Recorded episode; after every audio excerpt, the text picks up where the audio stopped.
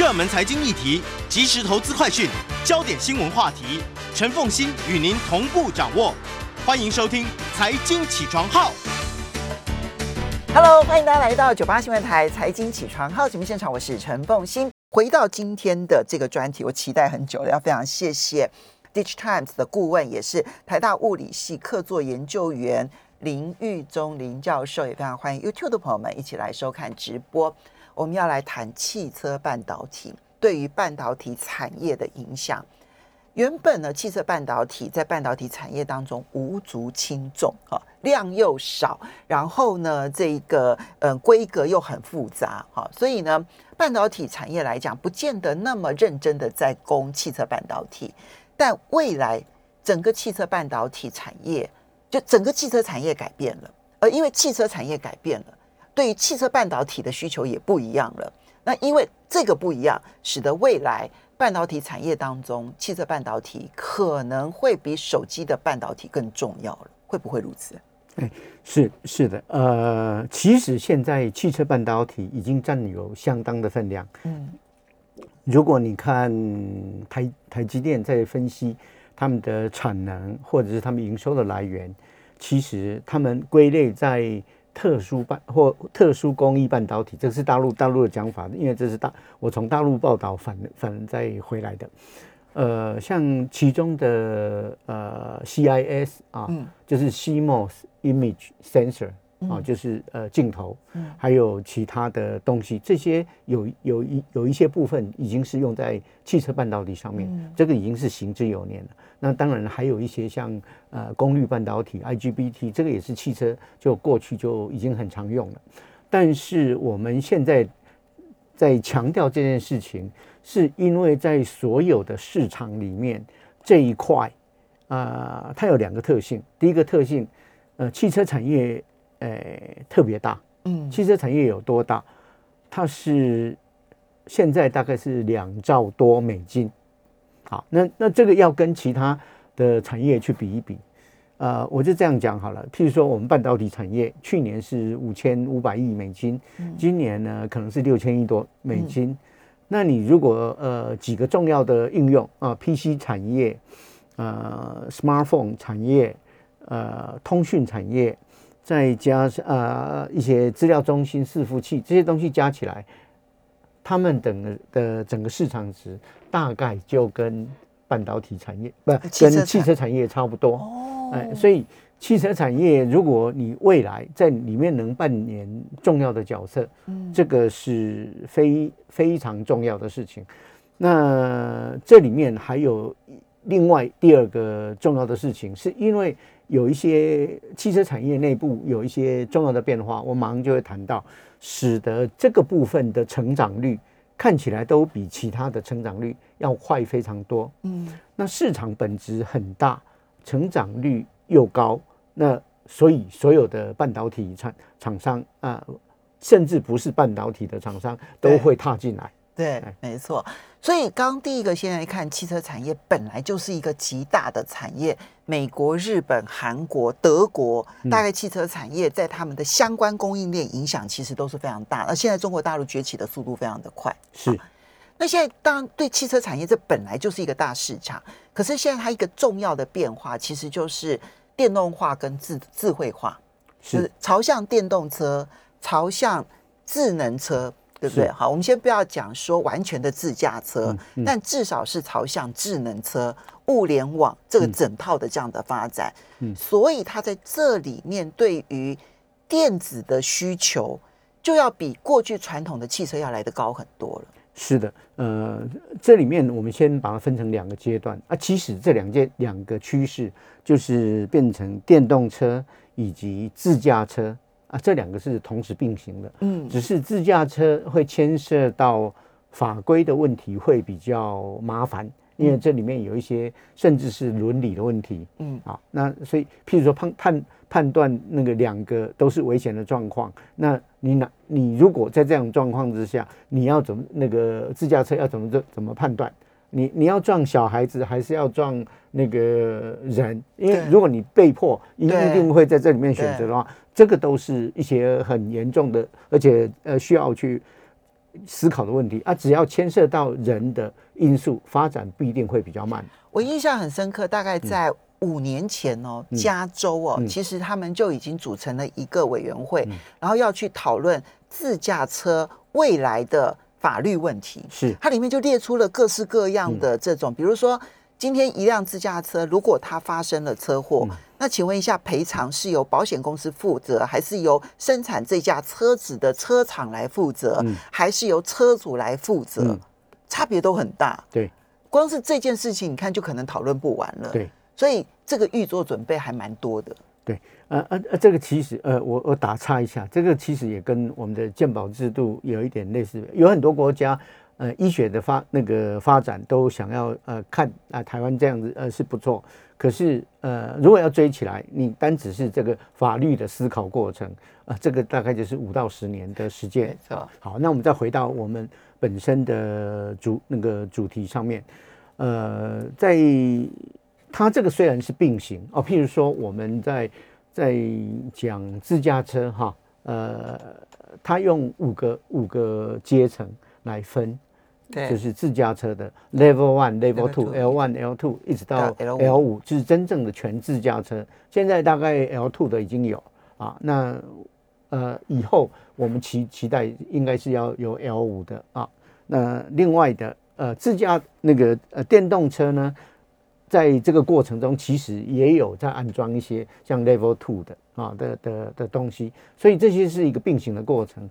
但是，呃，就如同那个凤信在一刚开始节目在谈的，天气热得不得了，所以电动车会首先变成法律上要去强制的，对啊，因为它跟我们的空污的管制是有非常直接的关系。而有很多人认为，而你电，反正你。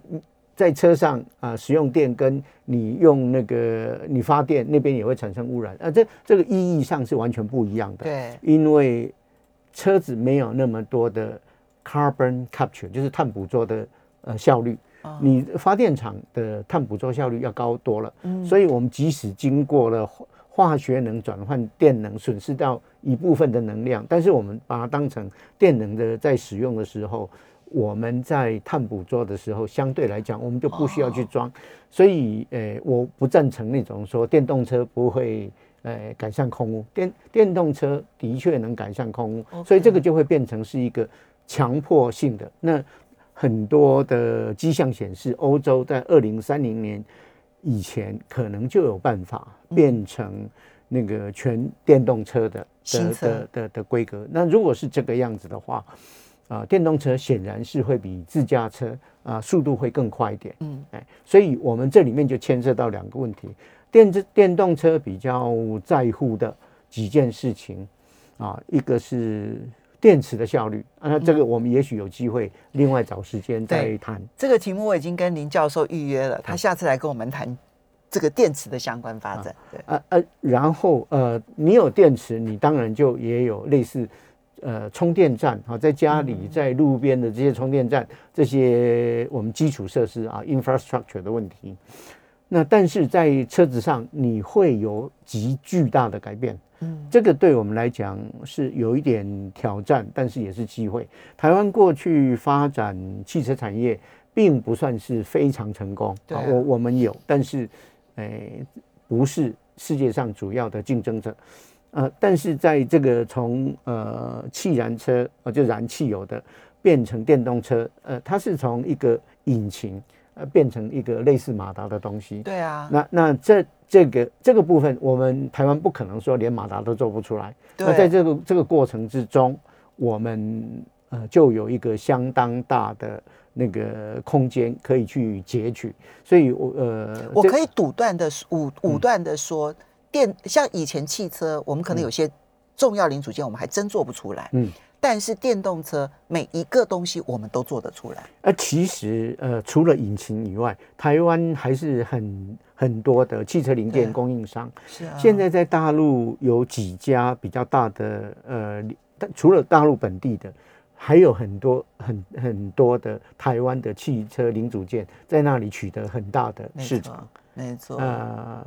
呃，所以所以这个部分，呃，而且在最重要的事情是半导体在里面要扮演的角色是越来越重。哈，现在估计，呃，你要看哪哪哪一种车子，因为不同呃车子的不同那个价位啊，它呃加半导体的那个百分比是不一样的，所以现在估计大概百分之二十几到三十。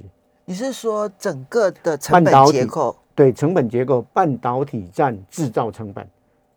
哦，哎。百分之二十几到三十，三十 percent，哎，就占制造制造成本。当然，你的市场不是只有制造成本，你还有人力啊，你要盈利啊，然后你要做广告啊，市场行销这些东西全部都要摊摊那个摊出来。可是制造成本的话，现在大概就是就是 as of today 是二十几到三十啊，这这个是现在的估计。如果我们以电动，对未来市场全部新车都是电动车的话，那假设两兆美元不变，哈，嗯，也都不成长，就是两兆美元。嗯，这两兆美元，假设它的制造成本是一半好了，嗯，就百分之五十，嗯，就一兆美元的制造成本，嗯，那就意味着至少是百分之两千亿美元到三千亿美元的半导体汽车半导体的需求。现在的，呃，我我我再投射一点哈，啊，这这这当然有一点。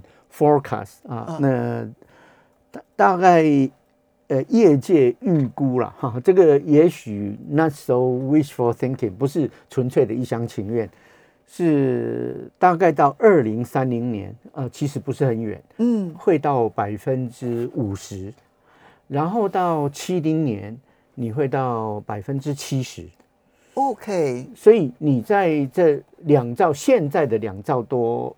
的产业里面啊，这个我们没有假设说，呃，这个产业未来的成长是多少？对，我们都还不估它成长了。对对，就就是说投射到，啊，假设我们制造成本占它一半，那也是七千亿，那个都比整个现在的半导体产业今年所有的产值都要多。对、啊、对对，所以如果是这样的话，嗯、那就是 double 的，就是。现在的半导体产业不过就六千亿，整全部加总起来六千亿。六千，今年一定会破六千亿啊！那未来如果汽车产业，其实也算保守估计，假设说是二零三零年好了，嗯，二零三零年可能它是有机会到，呃，假但但那那时候也不见得全部通通都是电动车，嗯，但是就算它是四千亿、五千亿、六千亿，那也就是代表的是一整个半导体产业的 double 成长了。呃，它基本呃呃，你你刚刚算的也也许那个就是到二零三零年，呃，就就是数数字出了一点点小那个小小二零三零年，呃，我们呃占制造成本，制造成本并不是整个市场。对啊，对啊，对啊，对啊，我现在讲的就是它啊一嗯两兆多的市场，然后一兆的制造成本，然后这中间如果百分之五十是半导体的话，对。各位，你可以想象这个数字有多么庞大了。我们要稍微休息一下。好，这就为什么觉得半导体、汽车半导体这么重要。马上回来。欢迎大家回到九八新闻台财经起床号节目现场，我是陈凤馨。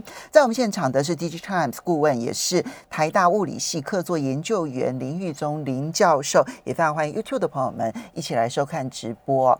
那么林教授自己在学校教书，但是他更重要的是，他其实在企业界相当长的一段时间担任过总经理啊的职务，这样，所以他其实对于半导体产业是再熟悉也不过了哦。那一直到现在，其实林教授跟我讲说，他一个礼拜都还要再看两份学术论文报告，因为那个前沿的速度都太快了。刚刚哦，其实我们在讲半导体在汽车成本的占有率这件事情，那么我确实看到了之后，我也很惊讶。好，那我相信很多人也都会很惊讶，说这是真的假的？那可是你从这里面，你才能够真正知道。为什么现在所有全世界的，不管是各国政府啦，或者你看到半导体的公司，会那么积极的投入汽车半导体，甚至于包括汽车制造商，他们其实也都积极的在发展汽车半导体。正是因为这一块大饼实在太大了，所以才会吸引这么多人高度关注，对不对？呃。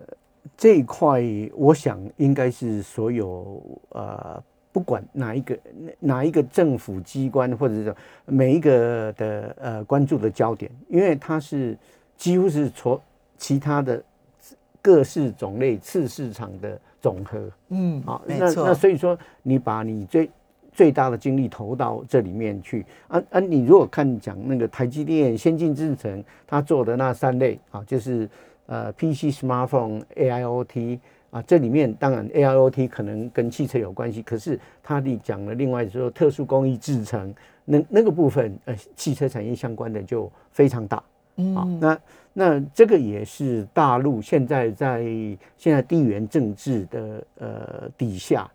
它唯一要发展的东西，嗯，啊，因为那道理也很简单，因为哦，譬如说电动车要用的功率半导体，现在看相对的来讲，呃，市场呃是有，但是如果讲，呃，大陆讲叫叫做那个呃第三代半导体啊啊、呃呃，世界其他地方讲宽进带半导体啊，wide bandgap 啊，是那个 semiconductor。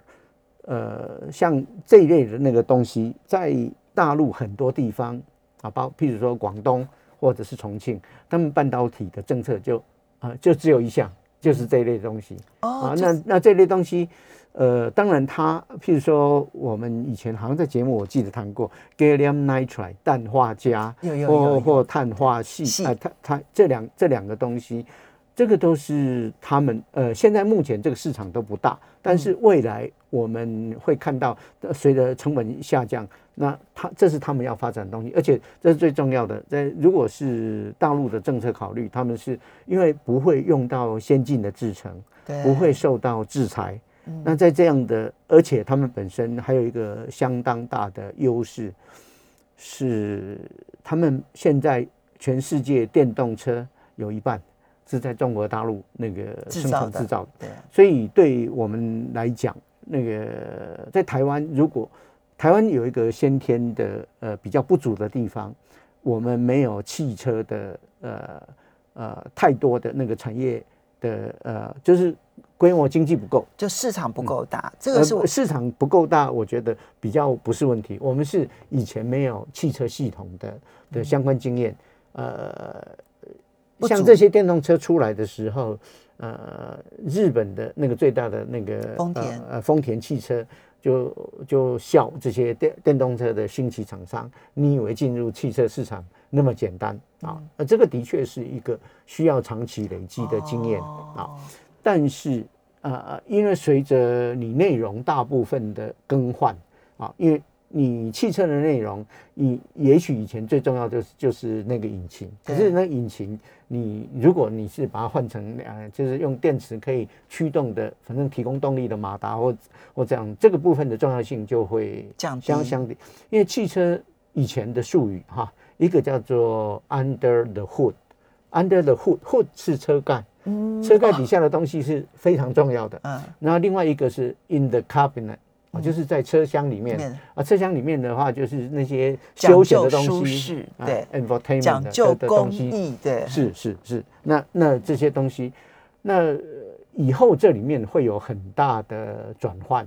啊。譬如说，呃，现在大大家都已经开始享受到的，就是感那个感测器。对。啊，sensor，反正你什么自动刹车系统啦，嗯、然后倒车显影啦，是，然后自动倒车啦这些。啊啊啊！未来的你跟自驾车相关的，你还有 lidar 啊、嗯、啊，去测量前方的 time of flight，就是你一个光子射出去，呃，呃，再回来啊，测量它的跑的时间，所以你可以去测量前面。不是一个平面的图像，因为平面图像有时候很难辨别。你可以测到一个三 D 的图像，嗯、那这样对你的那个呃安全保障、安全保障是有相当呃大的提升。还有你有五 G 了以后，你才有办法做呃就是比较远程的呃就是即时的掌控，因为因为五 G 的速度比人的反应速度要靠快很多。所以前面有任何的车况，然后我因此找一条最好的路径等等这一些，其实这些都是小事情了。未来，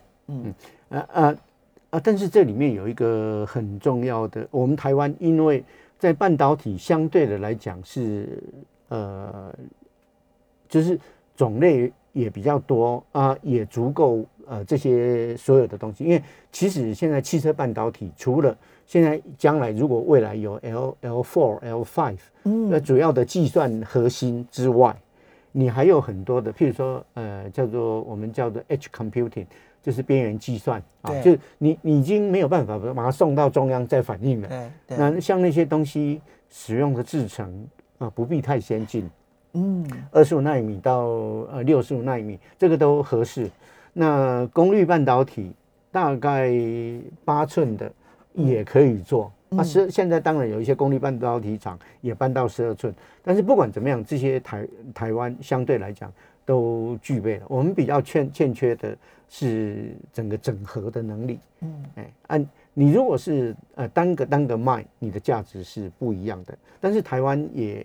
都有各厂商都开始进入这些次系统。我我举个例子在讲，你在台达电，你可以哦，这个是我们可能未来会谈的。台达电有 OBC，嗯呃，就是 Over the Board Charger，OK，哦，就是机在汽车上要充电，嗯啊，汽车上你不是把电池拿下来啊，充电完了以后再换上去的那种，汽车上就可以充电。嗯、那汽车上要充电，你。你总是在充电的过程中，你可能是要一个比较快的充电，嗯。啊，那要快的充电，呃，你可能就要呃，我们讲第三代半导体或宽进代半导体，哦，啊，像这些发展，我们要想办法要去整合这个努力，嗯。啊，那但是在这个过程之中，别的你可以看到全世界他们在做什么事情，啊，譬如说大陆的比亚迪。嗯，比亚迪，比亚迪最近就买了那个山东有一个叫做山东八的八寸厂，他做的就有包括汽车的那个功率器功率那个，包括第三代半导体。嗯，所以比亚迪，它简单讲，比亚迪买的其实就是功率半导体的重要厂商了。他他。就是干脆把现制造它电动车所需要的核心零件的那些部分，去那个半导体厂顺便买下来的，这就是垂直整合。对啊，但是这个啊啊还有另外，譬如说特特斯拉，他们自己在控制 L 四跟 L 五晶片的设计，就就跟当初华为买海思啊呃一样。就是海用海思来设计他们最核心的晶片，这个在手机厂商已经是普遍都这样做。苹果也设自己设计他们的东西，三星也设计他们自己最重要的 CPU。嗯，那汽车厂商现在已经开始在想这件事情。那大陆厂商是先从那个功率啊半导体开始。嗯，那特斯拉想的就是自家车，因为他想的更远。对啊，的呃 L 四 L 五的东西。那在这样垂直整合这件事情，对我来讲，其实是对台湾的发展比较不利。嗯，对，那那为什为什么？我们想一想，就是说过去整个半导体的发展史，我们台湾的半导体的最先的技术从哪里来？从美国来。RCA。对啊，RCA。RCA 做什么？对啊，哎，RCA 是做做电器的。对对，它是一一家系统公司。那还有重要的半导体公司哪些？IBM、AT&T，这些都是做系统的公司啊。那做系统的公司，因为的呃里面有零组件重要到你不可以交给别人，所以他就这样做。可是长久以来，呃，我们发现有一些东西的模式，呃，你你这样的经营模式并不是最好的，成本不是最低的，效率不是最高的。对啊，所以才有。呃，代工模式后来就就啊，其中有一个最重要的例子是日本的 DRAM 的兴起。日本曾经是全世界呃半导体的那个最最大最大的国家。嗯，那它 DRAM 为什么会兴起？呃，第一个 DRAM 那时候代表最先进的制程，可是很重要的一个原因，DRAM 它有共同标准。对，对，啊，有有共同标准。规格化。意思是说，我不必，我半导体厂不必跟，因为半导体汽车零件有一个很重要的特性，我如果要到你那边，嗯，呃，就是车厂那边要让你能使用，可能一刚开始我要设计的时候，我就必先必去去跟你沟通，然后完了以后，我要送到你车厂去接受你的测验，对。呃，这这个这个测验可能非常长，因为这个可靠性要求非常高，两到三年。通常对。而且接下来你的单子通常是很长，这对半导体厂是好事也是坏事。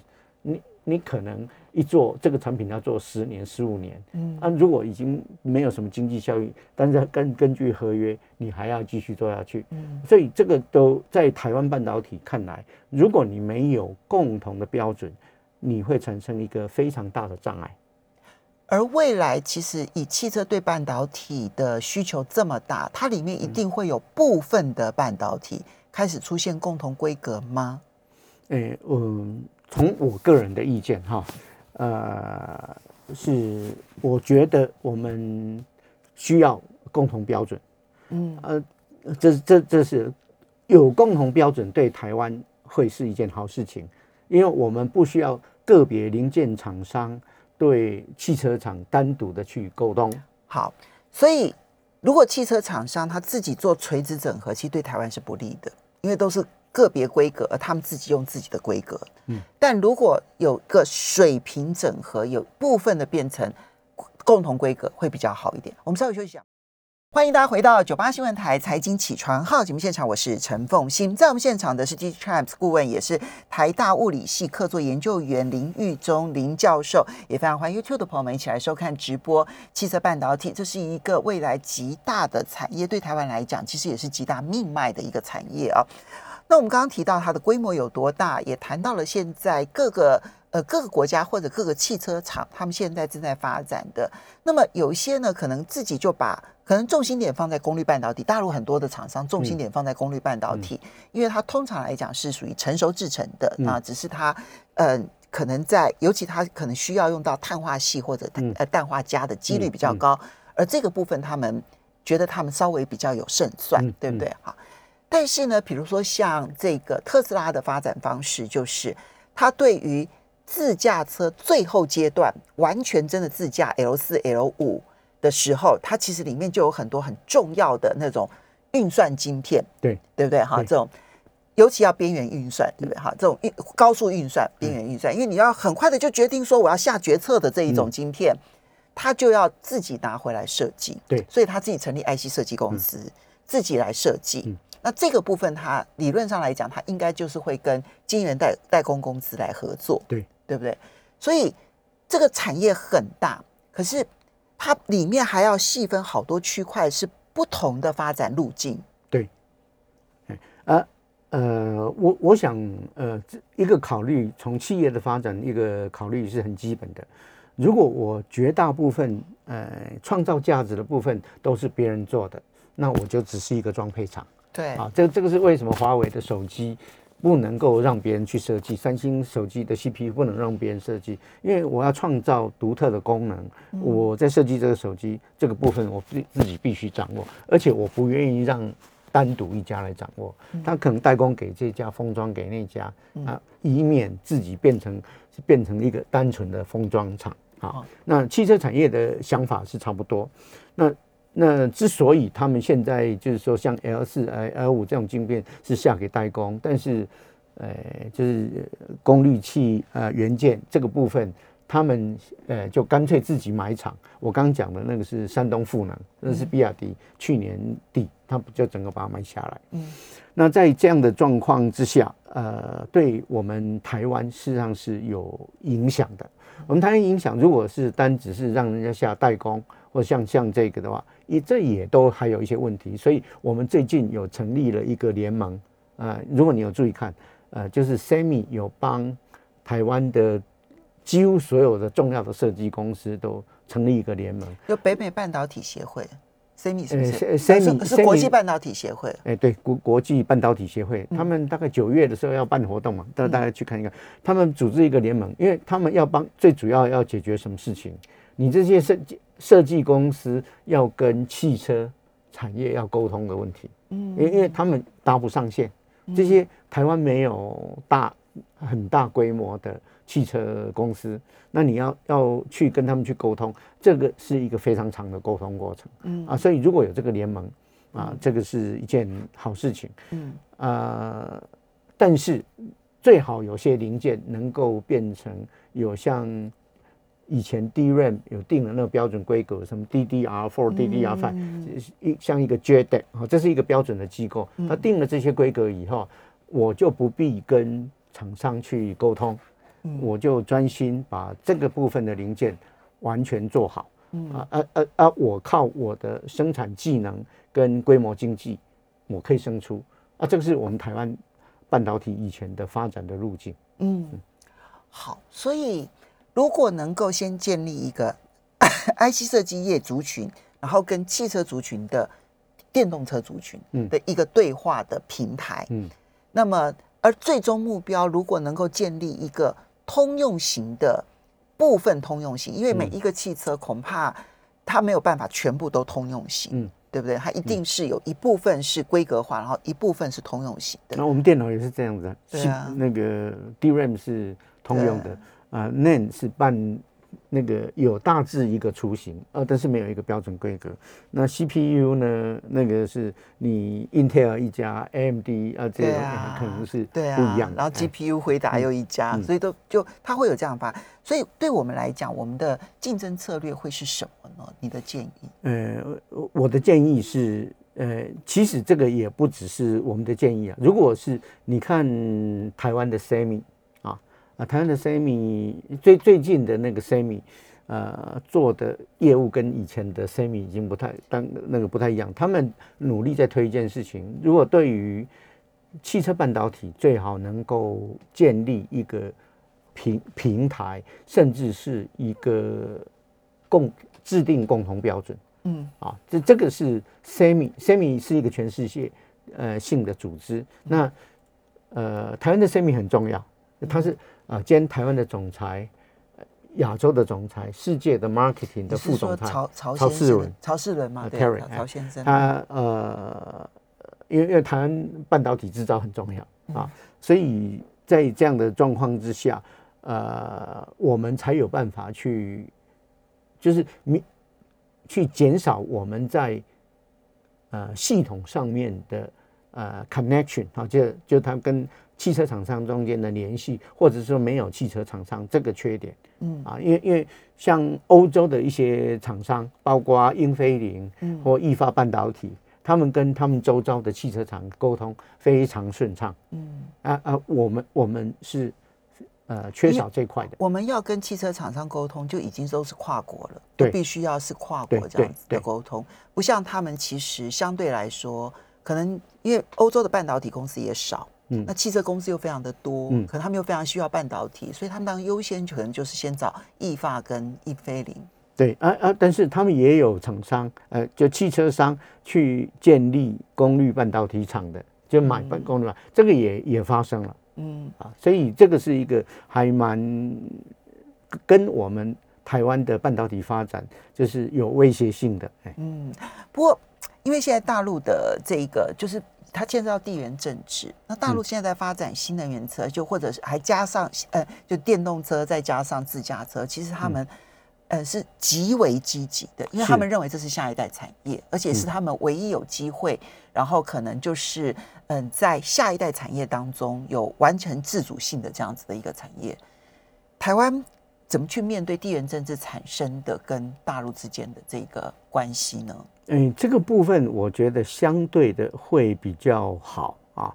我呃，第一个就是呃，现在汽车产业它里面用的半导体，除了最核心的自驾的晶片以外，它相对的来讲制成都不受这个地缘政治的影响，就成熟好，因为因为这个都是还在美国的那个就是管制或默许的的界限之外的。我我觉得他们快要进入这一块了。最近的政策看起来是想要是啊这一块，但是大陆大陆它本身它也有它的优点嘛哈。你它第一个它的汽车产业相对来讲是非常庞大，呃，自驾车已经占全世界百不电电动车已经占百分之五十，然后他们在材料方面的至少科研相对的是比较发达。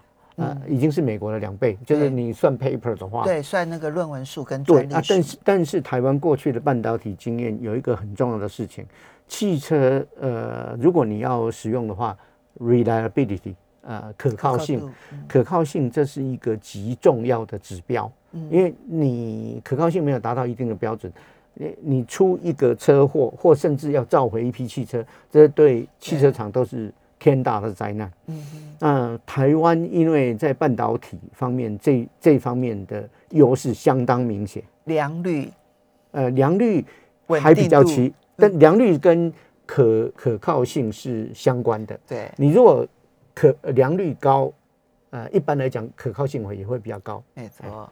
那这最明显的例子，当然就是 iPhone 的手机，那时候同时使用，嗯，嗯，这个嗯台积电晶圆代工的晶片，嗯，然后还有 Samsung 的这个这个三星的这个晶片，嗯，就又发现到说，其实台积电的可靠度。都是比较高的，对，因为因为良良率跟可靠性是正相关的，对，没错没错，所以这个部分是我们相对来讲还算有优势的。啊，另外一个当然就是你的有些东西，呃，即使是不用到太先进的制程，但是如果你要呃表现的比较好的话，啊，你可能会用到先进的封装，哦，这个部分。